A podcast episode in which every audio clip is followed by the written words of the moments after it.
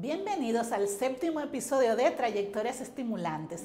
Hoy tenemos a Ana Mercy Otañe, periodista, empresaria, coach certificada por la Escuela de Maxwell, una mujer con mucho que ofrecer y cuya trayectoria realmente es inspiradora. Ana Mercy nos regaló una entrevista sumamente personal, humana, así como es ella, y realmente puedo decirte que la disfruté. Además también, eh, quédate hasta el final para que veas los tips que da para tener un 2020 realmente exitoso. Así que no te pierdas de este séptimo episodio de Trayectorias Estimulantes. Ana Mercio Otaña es una persona muy querida para mí y realmente hasta una prueba el yo estar haciendo una entrevista ante una mujer que tiene tanta experiencia ante las cámaras como ella. Pero hay mucho cariño y ha sido una sinergia que se ha dado de manera natural desde que la conocí. Ella, como saben, es periodista, relacionista público, también es coach, conferencista, certificada por la escuela de Maxwell y tiene una tienda que se llama El Bebé de Ana. O sea que ella no sé a qué hora duerme, pero es una mujer realmente emprendedora e increíble, un, ejemplo emular. Sin más preámbulos, Ana Mercedes está aquí con ustedes. Ay, feliz de estar aquí y nerviosa porque para mí es muy fácil estar del lado que tú estás, pero que me entreviste. Es como como que te presionas más, pero como dijiste al inicio, yo creo que siempre ha sido así. Las mujeres que tenemos el deseo de realizar nuestros sueños, de ir tras nuestro propósito de vida, nos cruzamos en el camino sin proponérnoslo con la intención que Dios, Dios tiene para cada una de nosotros encontrar ese camino que ayude a otras personas a encontrar lo que nosotros ya vivimos. Y esa parte es importante. Este cariño yo creo que ya es viejo. Yo, yo me iba a poner celosa si a mí no me invitaban. Ah, bueno, pues aquí estás y para nosotros es un honor contar contigo. Tú sabes que este espacio tiene como meta destacar talentos dominicanos, de mujeres de trayectoria, eh, de mujeres que tienen una vida inspiradora y para mí tú lo eres por todos los ejemplos que tú has marcado. Y yo quisiera que tú me comentes un poquito de eso, Ana Mercy, cuál ha sido la acogida y cuál ha sido la voz populis respecto a tu presencia en los medios y tus manejos durante estos años. Mira, yo creo que como en la vida, cuando eres auténtica, cuando no usas una máscara, cuando no te viste detrás de un papel que no es, las cosas fluyen mucho mejor. Y yo vine de un campo con un sueño, un simple sueño de llegar a los medios de comunicación. Yo lo que quería hacer era cronista deportivo. Yo me pasé toda mi vida jugando voleibol. Y recuerdo que en Cotuí, cuando había que hablar, siempre hay una frentosa en un grupo, en la resalía, esa era la palabra de mi mamá, yo era la resalía del grupo. Sin embargo, cuando yo terminé mi bachillerato, yo hice que mi mamá me pagara un curso aquí de producción de televisión antes de entrar a la universidad. Y ahí yo creo que definí mi vida en los medios, yo he hecho mucha química con el público de Telemicro. Eh, yo creo que yo soy la única que está, ha estado en los tres canales, pero yo soy talento del canal. al ser talento del canal, yo voy donde el canal me designe. Y yo no tengo el afán de ser la número uno en la televisión. Yo tengo el afán de hacer lo que a mí me gusta, lo que me hace sentir bien, lo que me hace feliz. O sea que donde el canal me mande yo voy a estar contenta. Claro, siempre y cuando sea dentro de los parámetros profesionales que yo tengo y lo que yo aspiro. Y eso me ha dado la libertad de ser como yo soy. Yo no tengo un jefe. El señor Gómez no es una gente que se mete en producción, no está pendiente a lo que tú dices. Eh, cuando tiene que decirte cualquier cosa, te la dice en la cara y te dice, pero deja de pelear, tengo mucho que no te veo peleando, eh, ¿qué, ¿qué fue lo que le hiciste a fulano? Cosas que te dan la, la sensación de que no es un pleito, sino que te aprueban tu forma de ser. Y yo no he cambiado nada. Yo incluso le digo al televidente, señores, si se me ve una I, no se sorprendan que yo soy una mujer de Cotuí, en el Cibao hablamos así, es el idioma, el primer idioma que yo aprendí. Y eso yo creo que ha sido eh, el la permanencia, porque en este medio no es tu ser la número uno o la número dos, es tu permanecer bajo la coherencia de la persona en sí con la profesional, esa combinación. La palabra clave, coherencia. Y estuve el otro día en un evento en el que estaba Miralba Ruiz, y ella habló un poco de eso, ella decía que ella se cuestionaba cuando comenzó en los medios y pensaba que la gente no notaba lo que ella hacía porque había unos calendarios que andaban por ahí, habían unas divas que eran, bueno, el boom en ese momento. Sin embargo, a pesar de ya no estar en los medios, su relevancia se ha mantenido. Entonces me hace muchísimo sentido eso que tú me dices, estoy totalmente de acuerdo, porque el tema es que lamentablemente muchas veces ese afán de relevancia hace que la gente traspase sus valores y al final lo que, la calidad es lo que permanece. y, y mira, cuando vienes con una formación de hogar, tú no lo puedes cambiar. Quizás mi inmadurez me pudo haber pasado por la mente en algún momento hacer algunas cosas. Pero el simple hecho de saber que mi mamá estaba ahí, que hasta el otro día lo que yo decía, bueno o malo en televisión, era corregido por ella, me llevó en determinado momento a pensar muchas cosas y a no dejar ni mi formación, ni mis valores, ni mis creencias eh, a un lado para escalar. Escalas cuando llegas a donde tú quieres llegar y el tiempo te va a ir dando, esa madurez te va a ir dando lo que quieres. Porque no es lo mismo lo que yo quería cuando vine de Cotuya con lo que yo tengo ahora. Los sueños van como evolucionando, ¿verdad? Aunque la ciencia se mantenga. Y hablando de tu madre, Ana Mercedes, yo tuve el honor de conocerla, sé que ha sido tu gran inspiración, una mujer increíble que siempre estuvo ahí al lado tuyo.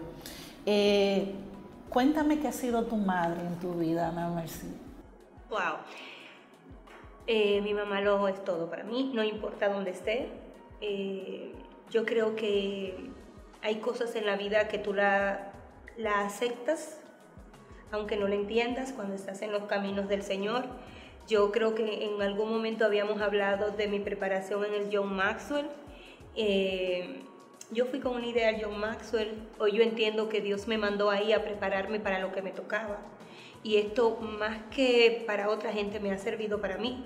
Su ausencia de casi siete meses eh, ha traído cosas que, que yo sé que donde quiera que ella está se va a sentir orgullosa de mí, porque como primicia lo voy a decir aquí, he creado un grupo de apoyo, de apoyo de mujeres para trabajar y orientar a otras mujeres en lo que tiene que ver con la prevención del cáncer de endometrio, que fue la enfermedad que padeció mi mamá y por la que no la tengo, con la intención de que otras familias no pasen lo que nosotros pasamos. Es un cáncer muy silencioso, es un cáncer al que nadie le dedica tiempo porque el cáncer de mamas ha explotado tanto a nivel local, a nivel internacional, que todas las fundaciones trabajan con este cáncer nosotros eh, nacimos y estamos poniendo nuestro primer grupo de apoyo en funcionamiento el próximo mes de febrero. El día 4 es el Día Internacional del Cáncer, el Día Mundial del Cáncer. Y nosotros el día 7 estamos presentando nuestro grupo de apoyo en Cotuí.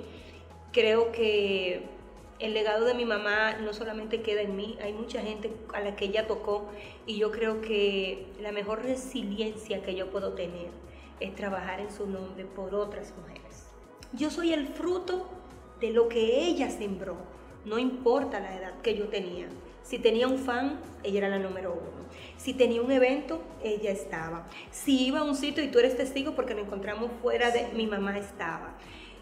Pero creo que esa enfermedad no surgió de la noche a la mañana, no nos tomó de sorpresa y agradezco a Dios que incluso en mi boda, que mi mamá era una crítica de mi boda, porque ella decía que yo ponía tantos requisitos que nunca me iba a casar.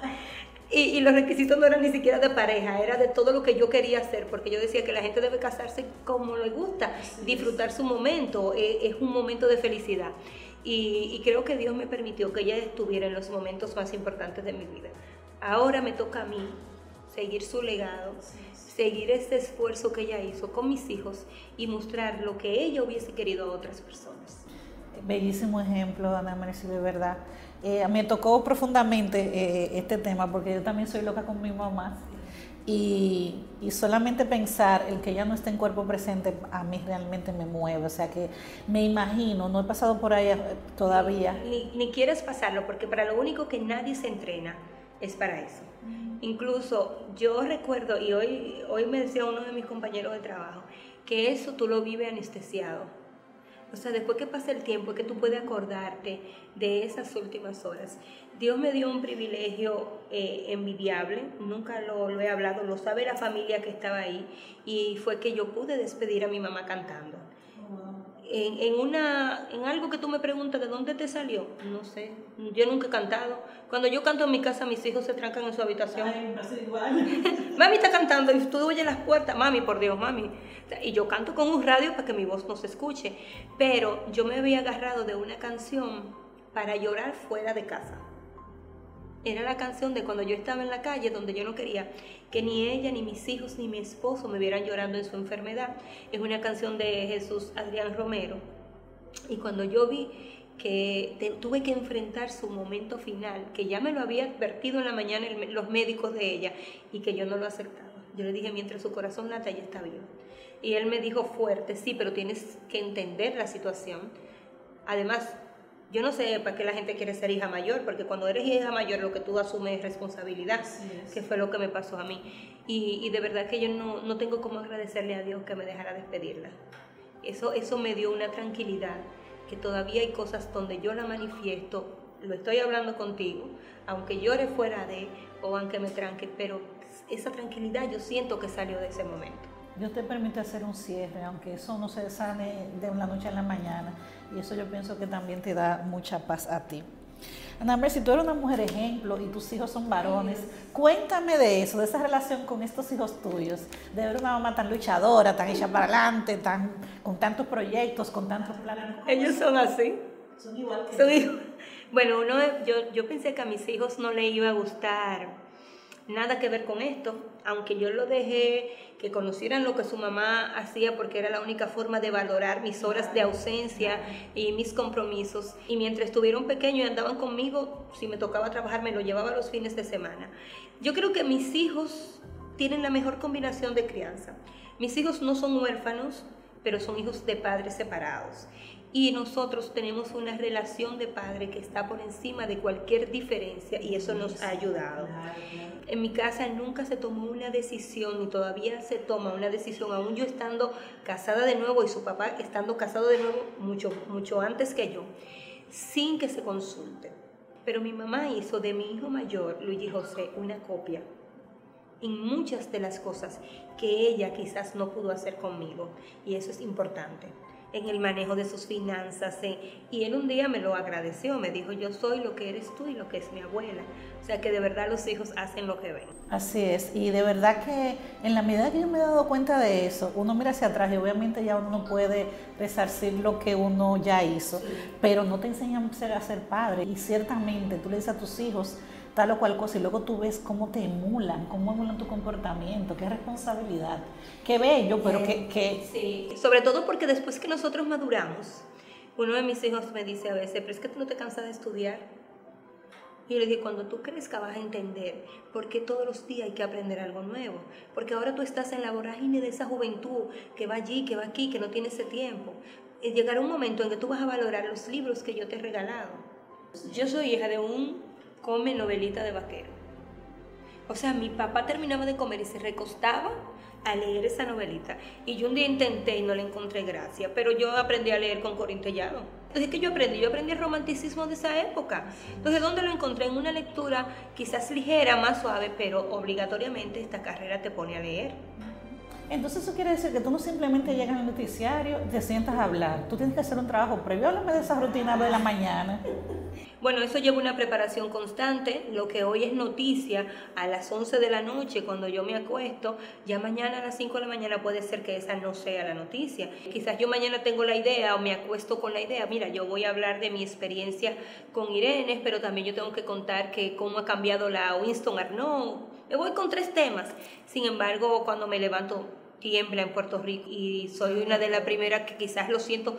Yo acababa de levantarme cuando y yo dije, pero Virgen de la Alta Gracia, yo habré, habré roto algo. Y cuando veo cómo está el, el gavetero del baño, yo pensé que me iba a caer encima. Y uno de mis hijos me dice, así por el celular, mami está temblando. Yo no pude, la impresión fue tan grande que mi esposo estaba acostado y yo no pude llamarlo para decirle que estaba temblando.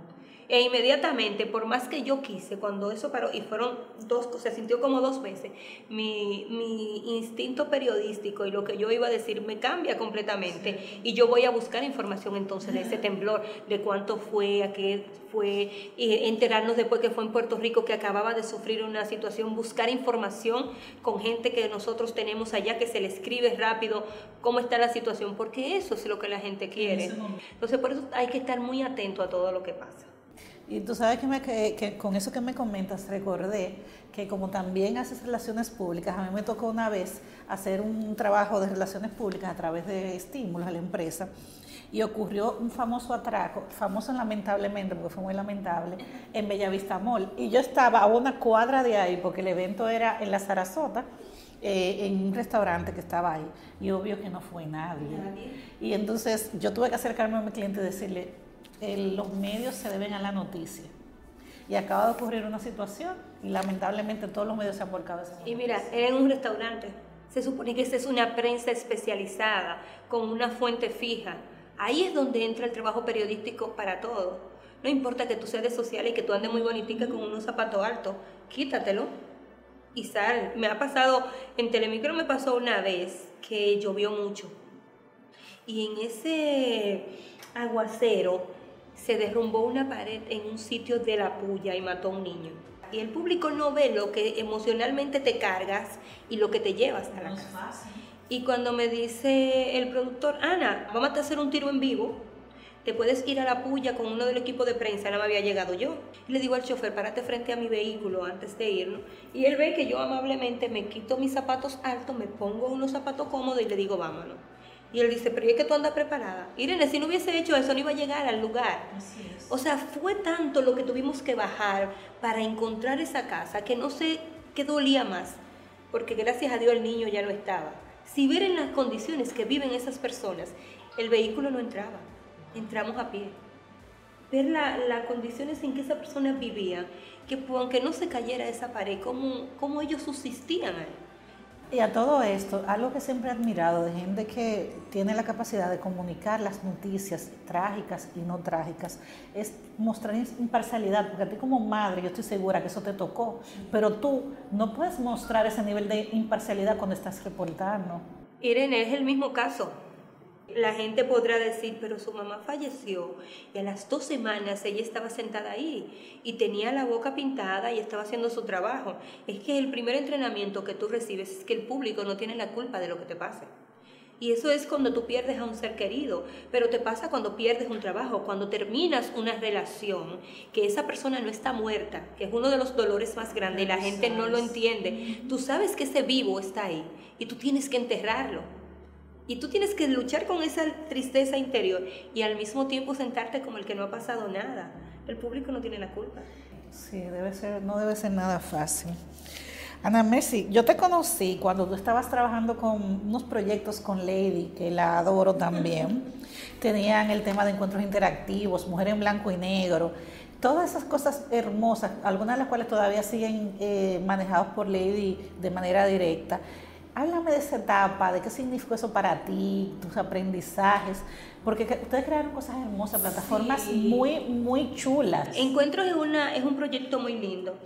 Nosotros hemos tenido siempre una relación muy cercana y para nosotros era fácil trabajar encuentros interactivos porque nosotros dejamos volar nuestra imaginación hacia donde queríamos llevar a la comunicación, más allá de dos comunicadoras de cronistas sociales, todo lo que se podía hacer o lo que faltaba hacer en ese momento y esto creció de una manera eh, bastante grande que satisface ver hoy a Lady que sigue con el proyecto. Pero en un momento de mi vida yo tenía eh, Telemicro con dos programas, que gracias a Dios he estado siempre en dos programas. Tenía la dirección de comunicación de una institución del Estado y a esto se le sumó mi tienda eh, y una serie de responsabilidades que yo tenía que priorizar. Además, yo siempre he querido ser como la mamá de mis hijos, eh, independientemente de todas mis responsabilidades. Salgo del proyecto, de todo lo que es organización, pero sigo siendo un soporte para ella y he estado en todos los encuentros interactivos. Eh, después de, de mi salida, porque fue una salida amigable. Qué bueno, qué bueno. Eh, Ana Mercy, yo creo que todo el que te conoce sabe tu afición acerca del amarillo. Tu boda fue amarilla, te encanta el amarillo. Eh, tienes unos zapatos hermosos que desde que vi dije, me encantan esos zapatos. Háblame de ese color. ¿De dónde viene esa, esa pasión que tú sientes hacia el color? Mira, yo un día me autoevalué. Yo decía, yo tengo que tener un problema. Ah. Sí. Antes antes de, de identificar mi color. Porque yo me juntaba con mis amigas y, ay, yo amo el azul turquesa, yo amo el fucsia, yo amo el qué sé yo qué cosa. Y yo, bueno, ¿y tú no tienes un color que te gusta, Ana? Yo, sí, a mí me gusta el amarillo. El amarillo, como que el amarillo. Y entonces hablábamos de flores y ay, a mí me gustan las rosas amarillas. Y siempre saltaba una gente, las rosas amarillas son desprecio y aseguro por eso es que me gusta. Como que, ¿verdad? Y decidí ponerle color a mi vida. Si tú te fijas, todo el mundo tiene como color extraño, nadie tiene el amarillo para, muy diferente. Entonces yo decidí ponerle color a mi vida y el amarillo se convirtió en esa luz, en esa, en esa inspiración, en ese color, en esa brillantez, en ese ánimo que da el color para mí. Yo hice de, de el, el, amarillo mi color y mi forma positiva de ver la vida. bueno, yo cuando pienso en el, en la, el, amarillo, pienso en energía, pienso en el sol. Sí, el sol. O sea, luz. Y bueno, se parece mucho a ti en realidad. Cuando yo busqué la descripción del amarillo, ¿no te parecía esa bullosa que yo soy, que hace como toda esa cosa en los grupos? Y esa es mi personalidad, nada de eso yo me siento, yo voy a hacer tal cosa. Yo soy así. Y ahí en la familia siempre fui así. Es que lo mejor del mundo es ser orgánico, te quita muchísimo estrés y conectas mejor con la gente. Sí, tú le dices a la gente lo que tú eres, yo llamo al señor del colmado. Y yo lo llamo como que somos íntimos. Vecino, mándeme agua. ¿Cuántas le mando? Dos. Y anóteme la que no tengo cuarto. Vecina, en serio. Tú sabes, Nemercy, que eh, la gente entiende, se habla mucho de empoderamiento, una palabra que a mi entender se ha masculinizado y cuyo sentido quizás se ha eh, tergiversado un poco. Eh, también está muy de moda tú definitivamente eres una mujer fuerte, aunque eres una mujer sensible, eres una mujer fuerte, porque para poder echar adelante dos hijos siendo madre soltera, todos los proyectos que has echado adelante, teniendo tantas responsabilidades, necesitas una fortaleza increíble. Sin embargo, tú tienes una relación hermosa con tu esposo, tuve el placer de conocerlo hace poco, eh, viven un amor muy lindo, tienes tus hijos, entonces creo que ah, demuestras de manera vivencial que ciertamente una mujer lo puede tener todo. Sí, y que la vida no, y que me costó entender que nosotras no nacimos para estar solas. Y que el amor de una mujer adulta no se compara con la inexperiencia que mostramos en una relación que muchas veces entramos con el deseo de cambiar al otro. En mi casa no nos acostamos guapos. Todo se celebra. Mi marido vive el presente porque primero que mi mamá se enfermó él, y él valora mucho la vida, ama la vida, eh, nosotros siempre tenemos algo que hacer, aunque no haya nada en agenda, olvídate que siempre hay algo que hacer. Y yo no sé hasta cuándo yo lo voy a tener para yo dormirme sin darle las buenas noches, o hasta cuándo él va a estar conmigo o yo con él para yo perder mi tiempo en una discusión. Cuando antes yo podía durar tres días incómoda con alguna pareja, nosotros tratamos de solucionar cualquier cosa ahí pero buenísimo, una gran bendición. De verdad que yo me siento tan cómoda hablando contigo, Narmen, que yo pienso que el tiempo ha volado. Sí, no, sí, tranquilas. Tú sabes que hay una faceta que quizás no todos conocen y quisiera explorar en esta conversación, que Ana Mercy es coach y que me gustaría abundar un poco porque aunque yo pienso que cuando eres coach lo aplicas en todas las facetas de tu vida, pues me gustaría que me hablaras un poquito de eso y, qué ha significado, cómo, cómo lo utilizas en tu vida y si tienes planes a futuro con esa faceta de coach que yo sé que tú muy bien pones de manifiesto en tu vida, en todo lo que haces. Al inicio, que esa experiencia del coach yo creo que Dios la puso para que yo pudiera aceptar eh, las cosas que venían. Yo entré al Yo Master por mi preparación de conferencista pero es lo que Dios es lo que dice tú que tienes una cosa pero Dios tiene otra otras para ti y es el que sabe. Cuando llego conozco el coaching conozco la mentoría y conozco conozco el sistema de venta y todo lo que esta certificación te da. Y yo te puedo decir que lo que más me gustó de todo esto es la mentoría.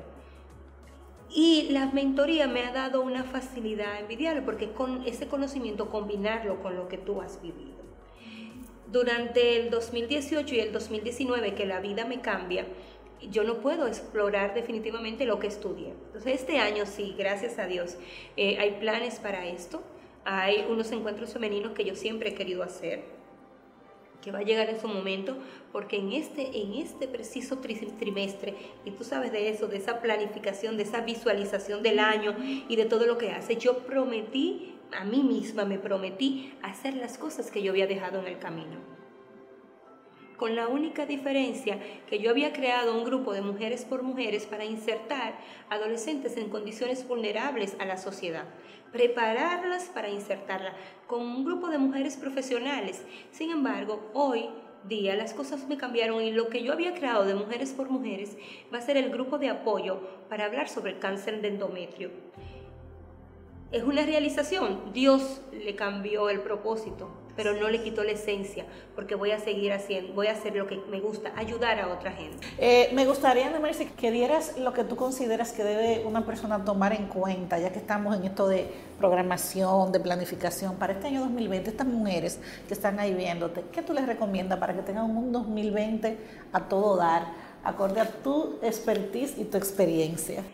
Mira, yo creo que lo mejor que un ser humano puede hacer es tener una conversación con mí misma esa conversación con mí misma que las personas debemos tener, esa sinceridad. ¿Quién soy? Yo el otro día le pregunté a una persona en una conferencia, ¿quién eres? Y ella tan rápidamente me dice, yo soy esposa, soy madre. Y yo... Eso es lo que tú haces. Eso es lo que tú haces. ¿Qué tú eres? Yo decidí en mi vida ser un agente de transformación para otras personas. Yo no quiero ser una heroína, yo no quiero ir a una guerra a salvar a nadie. Yo quiero que lo que yo he vivido le sirva a otra gente, ni siquiera de ejemplo, de apoyo, de impulso. Por eso este año, yo decidí este año inspirar a las personas a que logren su sueño, impulsar a otras que lo que necesitan a veces es ese, ese empujoncito para que se realicen y al mismo tiempo decidí abrazar mi causa, porque nos dejamos llevar por lo que nuestros papás esperan, por lo que el mundo no exige y nos olvidamos de eso de adentro que es lo más importante. Y ciertamente cuando la gente feliz se ama su pasión y trabaja en algo que les apasione, siempre va a ser más exitoso. Y no tiene que ver necesariamente con dinero, porque ese es el tema, que, vinculamos mucho el éxito con las finanzas. Y hay gente muy pobre que vive feliz, gente muy rica que vive muy triste. No es que el dinero sea malo, nos encanta, lo queremos por montones, pero lamentablemente esta sociedad te impulsa que solo te fíes en el dinero y tienes mucha gente infeliz cazando dinero. Yo tengo una filosofía de vida y creo que es la mejor. Una mujer que llegue a la cima de sus sueños es un, orgullo para toda mujer, porque es una puerta que se nos abre. Yo valoro, no, tú no te imaginas cuánto a Margarita Cedeño. Yo no soy peledeísta, los peledeístas ni siquiera me invitan, tampoco soy PRMista, eso me odian más. Pero yo valoro que ella como mujer haya llegado a la vicepresidencia. Porque ese paso de ella, de Milagros Ortiz, de Carolina a la alcaldía, son espacios que se nos abren a nosotros. Porque es tan difícil que una mujer valore a otra. Es más fácil denigrarla, juzgarla, que valorarla. Entonces así no se llega a ningún sitio. Todo el mundo tiene algo que le adorna, que le sirve para resaltar. Y bajo esa filosofía de vida siempre vamos a ser felices. Qué bella.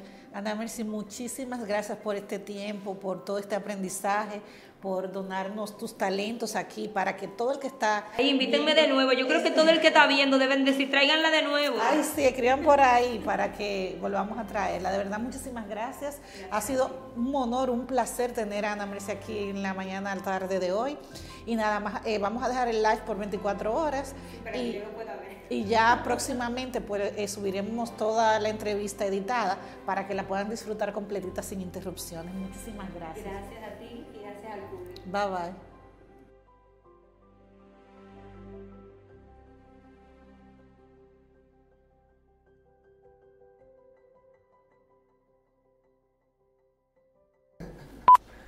Ok, perfecto. Entonces vamos. ¿Cuál es este séptimo? Sí.